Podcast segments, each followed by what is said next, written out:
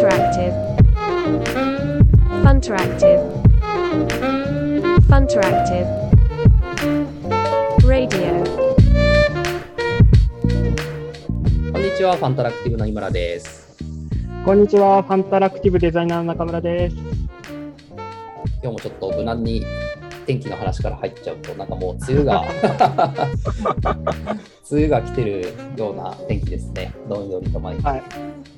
えっ、ー、と、サミダレっていうんですかね。ああ、な なんんか言ってたよね。なんかがサミダリで、僕がサミダリに来るんだけど、5月からじゃない、だからじゃないですよくわかんないこと言って いや、あのサミダレっていうとね、なんか、いろあの、ロマンシングサガ系の、あの、サミダレ切りみたいなあの有名な技があってね、ついついそっちのエフェクトが脳内再生されますね。はい。た。なるほどね。何の話だよ、みたいな。はい、すみません。じゃあ、始めていきますけど、今日はテーマは、挑戦についてっていうテーマでああ、そはい、挑戦う。、チャレンジですね。チャレンジね。はい。はい。挑戦、えっ、と、挑戦について、いや、なんか昔と今で、なんか挑戦っていうキーワードに対して僕印象が変わってきていて、なんかその辺の話をまずしたいなと思ってます。で、挑戦っていうと、なんかすごい、あの、なんだろうな、火の中に入っていくとか、なんかすごい険しい道を進んでいくみたいな印象。で、そこになんか、それを乗り越えたときに、すごいいい成果が出るみたいな、すごい難しいことを成し遂げるみたいな印象で昔うん。感じていたんですけど、最近なんかそこの挑戦っていうキーワードの印象が変わってきていて、まあ、どう変わったかというと、こうなくてはならないもの、その日々あの仕事をしていく上であの必須のものであるなっていうのを感じるようになってまして、うん。で、それをどこで感じているかというと、最近こう、やっぱ組織を作る側、あの、そまあ、組織作りは僕のミッションの一つなので、えー組織作りっていうところにあの邁進する中ですごく感じてますと。うん。で、なぜなんか組織作りにその挑戦っていうものが必要かっていうと、その組織っていうものが停滞するとやっぱり劣化していくんですよね。なんか、うんそこにいる人たちが現状を維持しようと努め始めると、あのただ維持しようとすると現状維持はできなくて、だんじわじわと劣化していく。うんなので、ちょっとずつ改善し続けていくっていうアプローチが必要で、その改善のアプローチの中に、まあ、小さな挑戦っていうのが必ず必要だなっていうのを思ってます。で、その停滞するっていうことに対して、えーなんだろう、改善っていうのをどういうふうに捉えていくかみたいなところの中で、あの、なんか、なんだろう、楽をしようと思って、特にリスクを得ず、なんだろう、仕事、タスクとして持たずに何とかしようとするとうまくいかないので、必ず工数を投資して、それに対して、あの、リターンを得るというか、うん。やっぱそういう構図ができてるなと思っていて、で、そこの、なんか、良くしようっていうマインドとか、その挑戦の振り幅が大きければ大きいほど、その状態っていうのは良くなっていく。もちろん、その、なんかリスクが高すぎて、ま、周囲のメンバーがついていけないみたいな、あの、投資は、あの、しないとは思うんですけど、そういったやっぱ組織を、あのうまく自浄作用を促すために、やっぱ挑戦っていうのがすごく必要で、えーまずそれが基本的なサイクルの一つだなと思ってます。で、あとはですね、こうメンバーがずっとそその場で停滞していくと、どうしても挑戦していかないと、えーそれこそなんか自分の存在意義とか、あの、やっていることに対しては評価は得られるんだけど、満足感というか、あの、自身の評価、自分自身で自分を評価したときに、あまり評価できないみたいな状態が生まれてしまうので、実際に何かに挑戦して、それに対して評価が得られているっていう状態を作るためにも、やっぱり挑戦っていうものが必要なんだなっていうのを感じてます。で、それをなんかうまく、あの、サイクルとして回していくために必要になっていくのが、やっぱりこう採用であったり、あの、中での、えー議論ですね。あの、いろんな施策に対する、あの、改善、良かったところ、良くなかったところ、こうしていったらもっとうまくいくだろうみたいなところを話していくと、あ、じゃあ次はやっぱこうしようよみたいな話が自然と出てくるので、えー挑戦っていうもの、まあ、挑戦っていう言い方はあえてしなくてもいいのかもしれないんですけど、何かをやって、それたち、それが自分たちにどう影響するかみたいなことを一緒に考えていく。いや、それがすごい必要だなと思って、何もめちゃくちゃ険しい道を目指すことだけが挑戦じゃなくて、自分たちのこの存在っていうものを常にいい状態に保つために、まあ、すごく必要な状態なんだなっていうのを感じまして、うん。ちょっと一人でベラベラ喋りすぎましたけど、あの挑戦っていうのは本当必要だなっていうのを この週末めっちゃ考えて、うん。でも今の安坂の話を聞いてると、まあ、やっぱりその視点というか、一番やっぱりや安坂自体が気にしてるのは、そのメンバーの成長っていうか、個人個人が成長するために、まあそこには挑戦がないと、あの、さっきの、その、まあ仮に評価がされたとしても、なかなか自分ごととして、こう、実感がなかったりとか、なんかそこにフォーカスして、要はメンバーを成長してもらう、まあ、成長する、成長を助けるためにはそういう挑戦も助けた方がいいんじゃないかみたいなニュアンスが強いのかなって聞いてて感じましたけど。そうですね、まあ、組織の成長のためにはあの個人の成長があのすごく重要になるので、まあ、チームと成長、チームとして成長するために、やっぱり個人個人の、まあ、連携が強化されるとかも含めて、あの個人として何か取り組まないといけないよねっていうのは感じますね。なるほどね。まあ、ちょっと一旦じゃあ僕も少し話全然違うんですけど、同じ挑戦っていうテーマで思ってることを話しさせ起てもらうと、業家の視点で。そうだね。まあ、特に経営者視点も、やっぱりね、会社自体も本当に成長していかない、あ、成長じゃない、挑戦していかないと結構うん。逆に潰れちゃうみたいなところもあって、うすね。僕の中ですごい意識してる、うん、のはやっぱ基本的な構造として、やっぱリスクとリターンのバランスっていうか、やっぱりその何かしらのリターンを得ようと思うと、そのリスクが少ないとやっぱりリターンも得られないし、逆に、うんまあ、リスクが多いからリターンが必ず得られるってわけではないんですけど、リターンを得ようと思うと一定の何かをかけないと、返ってくるものっていうのは基本的にないと思ってる。まあ、すごい分かりやすく言えば、やっぱり昨日と同じことをやるとか、今日と同じことをやるとか、やったことあることだけやるみたいなのは比較的、まあ、リスクを取ってない状況だと思っていて、で、それはなんかやっぱり、あの、一定の成果は見えるんだけれども、それをまあ繰り返してたからといって、ずっとあの良くなっていくわけではないみたいなところがちょっとあると。で、まあ、経営者視点みたいな話で言うと、会社が例えば直近だとなんかあの、音響さんっていう会社が、なんかあの財政破綻に追い込まれたとか、まあ、これまでも結構、まあ、いろんな会社が、例えばなんか東芝とか、あの、いろんな会社がなんか、そんなことが起こるんだみたいな事業売却とか、あのうん場合によっては倒産に追い込まれたりとかっていうことが起こってきてると思うんですけど、うんまあ、正直日本っていう国全体で言うと、今やっぱりもう円安もどんどん進んでたりとか、これからもうなんかうん、この間イーロン・マスクが人口いなくなっちゃうみたいなこと言ってましたけど、もう基本的には下がり上司なんですよね。で僕らが子供の頃だった80、まあ、年代とかだとまだあの上り上司だったんで、上り上司のところって、まあ、極極論同じことやってても成長するんですよね。逆に下がり上司の時って、あの結構そこに逆行していかないといけないっていうところがあるからうんうん、結構頑張んないと普通にやってると落ちてっちゃうみたいな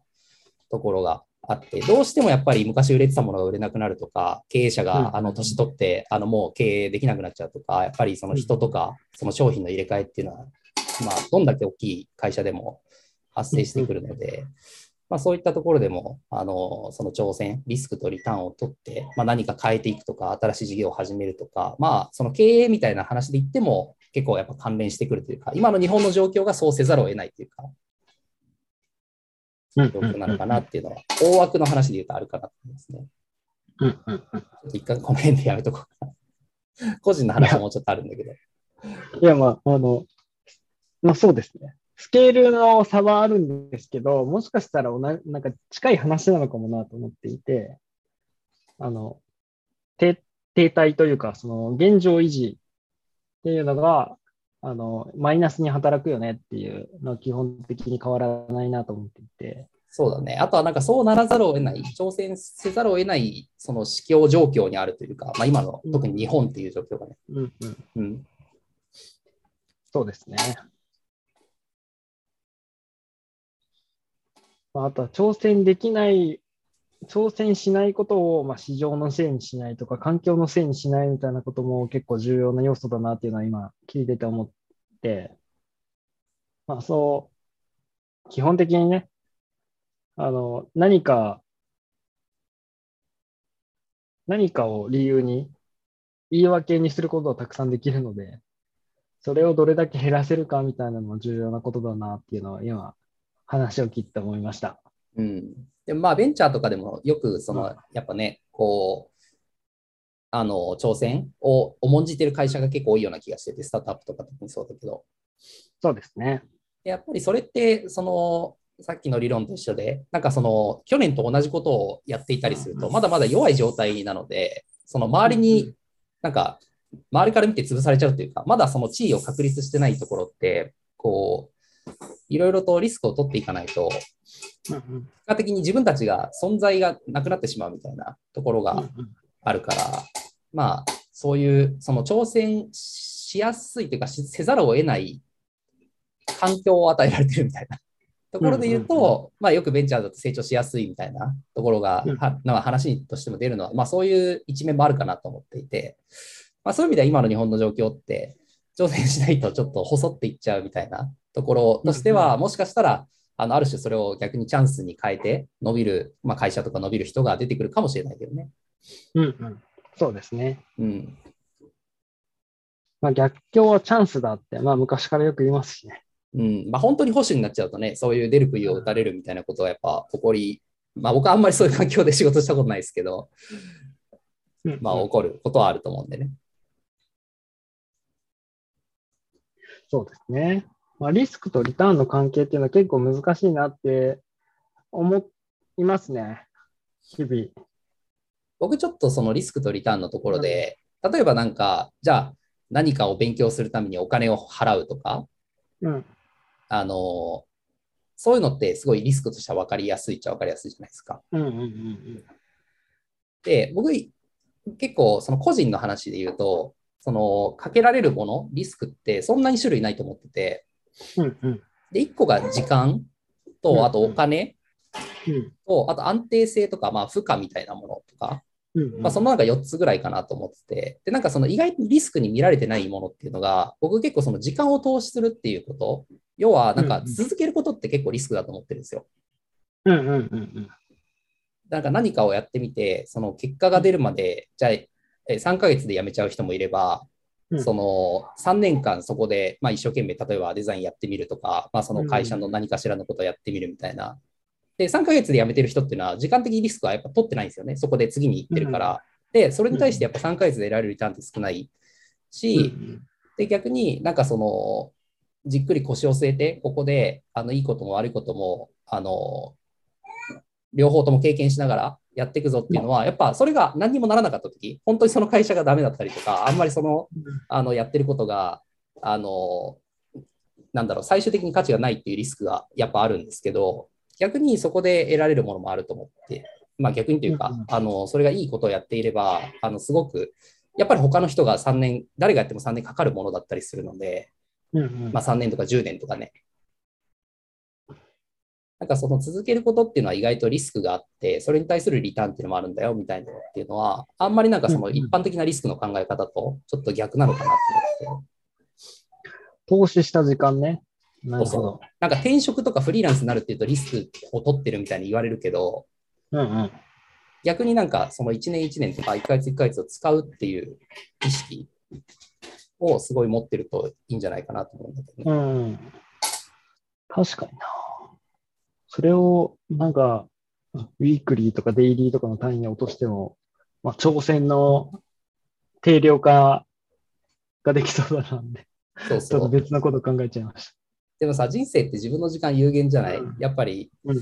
で、そう考えるとさ、まあ、今年じゃあ今30、じゃあ5で35から36の1年間どうするかって考えたときに、まあ正直なんかあんまりそこをまあ漫然と生きることもできると思うのよ。た。うんうん。でもその1年とその自分に負荷をかけて過ごした1う年っていうとうん、やっぱりその1年間の過ごし方に対するリターンっていうのはやっぱ変わってくるよね。うんうん。そうだね。うん。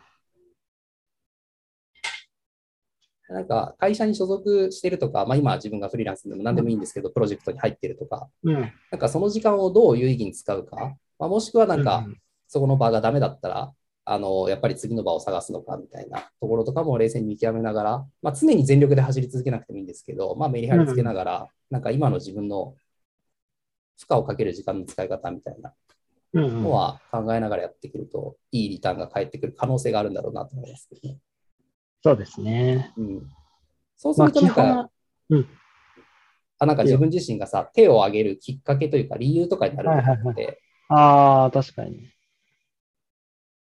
挑戦に対する納得を自分の中でしているかしていないかはすごく大きな要素にはなりますよね。うん。なんかこれ今手挙げても別に来月の給料変わんないだろうとか、今月の給料変わんないだろうみたいな短期目線で考えてると、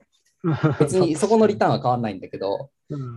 じゃあ半年、まあね、何年後とか、まあ、10年後とかっていうところとかを考えながらやっていくと、あの、やっぱりそのリターンっていうのは大きい差になってくるよね。そうですね。あとはまあ傾向として多いのが、その直近のリターンを考えるというより直近のデメリットを考えてしまいがち。うんあのまあ、単純に疲れちゃうみたいな。で、疲疲れるのは嫌だみたいな。いや、その思想自体間違ってないし、別に悪,、うん悪くはないと思うんだけど、その疲れるんだけど、負荷がかかった先に、なんかこれが成し得るとどういうメリットがあるのかみたいなのも、まあ、天秤にはあのちゃんとかけてほしいなとは思いますけどね。そうだね。だ別にそこをもうね、思い切ってその負荷をかけないっていう選択は全然ありだと思ってて、だその分リターンがなくなるよっていうか、得られる機会がなくなるよっていうのだけ理解して選んでれば全然いいんじゃないかなと思うよね。そうですね。そこのバランスがまあさ、合ってないと難しいじゃん。うんまあ、あと負荷をかあの普通に伸ばしてあの挑戦はするんだけどあの2倍の期間でやるとか全然別にそれでもいいと思っててでやった方がいいのは間違いないしただ今すぐはできないからちょっとじわじわやるねみたいなその置き置き換えというかあのちゃんと継続はするんだけどあのすごいキンキンでややらないみたいな判断とかも別にいいなと思ってて。そのバランスをちゃんとみんなが取れていくと、すごく組織としても良くなってきそうだなと日々思ってましたね。そうだね。まあもちろん負荷のなんかその物量っていうか、なんか絶対値みたいなのはもう人によって今共有できるものっていうのは違うし、まあ同じタスクをこなしても感じる負荷っていうのは全然違うから、まあその辺は別に本人だけじゃなくてね、それこそマネージャーとか、あの周りの人の意見をうまく聞きながらやっていったらいいと思いますけど、まあ、ベースの考え方の話って感じかな。そうね。重要なのはみんながみんな、あの、それなりに挑戦ができている状態は、やっぱ組織において望ましいなっていうのを感じるので、まあ人それぞれキャパシティもあるし、あの、負荷の限界みたいなのもあるので、まあそれも自分で考えて定義できると、なおいいですよねっていうのは、マネージャーはあくまでサポートをしていくっていうスタンスが理想的だなっていうのを感じますね。やっぱね、自分で考えられないのが一番罪にはなると思うので、一番停滞するきっかけにはなるので、まあ、思考っていうのは促せる状態にしたいですね。マネージャーへの宿題ですね。主に私、ブーメランですね。はい、頑張ります。はい。いや、挑戦結構深いワードだなっていうのをあの感じてて、若かりし頃思っていた挑戦と今感じる挑戦っていうのがだいぶ変わってきたっていう話をちょっとしたくって、今日挑戦というキーワードを出させていただきました。なんか挑戦がしやすくなるというか、しようと思えるのってどうしたらいいんだろうなとか、なんかちょっと今、ネタとして思いましたけど。多分なんですけど、なんか僕の今の挑戦の話って、あの挑戦だって感じている必要はなくて、なんかそれが、えっ、と、まあ、呼吸するように、ちょっとやらないとなって思っている状態を作りつつ、あのその幅が大きくなる。まあ、幅が大きくなったときにそれを挑戦として認識するかもしれないんですけど、最低限の挑戦は日頃からやっている状態っていうのを、まあ、カルチャーなり、あの組織のあの、なんだろうな、暗黙の了解っていうとまた違うんだけど、あの、自然とそれができるような状態は、まあ、組織づくりの中に組み込みたいなっていうのは正直思ってますけどね。うん。まあ、改善、なんだろう、あの、改善していくとか、あのルーティンを回していく中で、あの基本的に何かを改善するって挑戦なんですよ、やっぱ。今までできなかったことできるようにするって話なので、そういう細かい挑戦はあの自然とできる状態。まあ、アジャイル開発でもそうですし、なんか基本的にあの細かい挑戦っていうのは、日々の業務に含まれてるはずなので、そこを絶対にやっているが最低限かなっていうのを感じますね。なるほど。結構、超そうね。リスクの気がするな、十分。今の話でリスクの大きいものをこう挑戦するっていうのが自然と流れる文化っていうのを考えると、まあちょっといろいろ考えないとなって思いますけどね。そうだね。まあ何のリターンを狙ってやるかっていう、その、そこがなんかちゃんと、まあもちろんリスクの大きいものっていうのは特に組織でやるときには、それはそれで、うん、あの、なんていうか、その分返ってくる失敗も大きい可能性はあるから、なんか何でもかんでもね、うん、勝手にやればいいっていう話でもないと思うし、うん、まあそのバランス、バランスっていうか両方見た上で、うん、まあ特にリスクのでかいものはね、例えばそれは社長でも一緒だと思ってて、なんかじゃあもうこの事業を明日からやめて、俺の考えたこれをやるぞみたいなのって、いきなり言われてもやっぱそれはそれでダメじゃん。あとは、その、危機感みたいなところから生まれる挑戦っていうのがあるなと思っているので、まあ、例えば現状維持していられない状態が作られるとかは、まあ、挑戦のきっかけにもなるし、まあ、追い込まれてしまうっていうののとはちょっと違うんだけど、まあ、ちゃんと、あ、このままじゃダメだって思える環境を作れているかとかは重要だなと思っていて、まあ、それが採用であったり、あの外からの、まあ、外的要因、何かしらが、えー、常に、えー、組織に影響されている状態なのかなと思っていて、ちょっと話しながらいろいろ思考が回ったので、ノートでも書けそうですね。ノート書くっつって書いたことないな。ちょっと書こう。また次に何かしらつながるかもしれないということで、いやそう期待しております。はい、ありがとうございます。じゃあ今日はこんなところで終わりましょうか。はい。はい。じゃあどうもありがとうございました。ありがとうございました。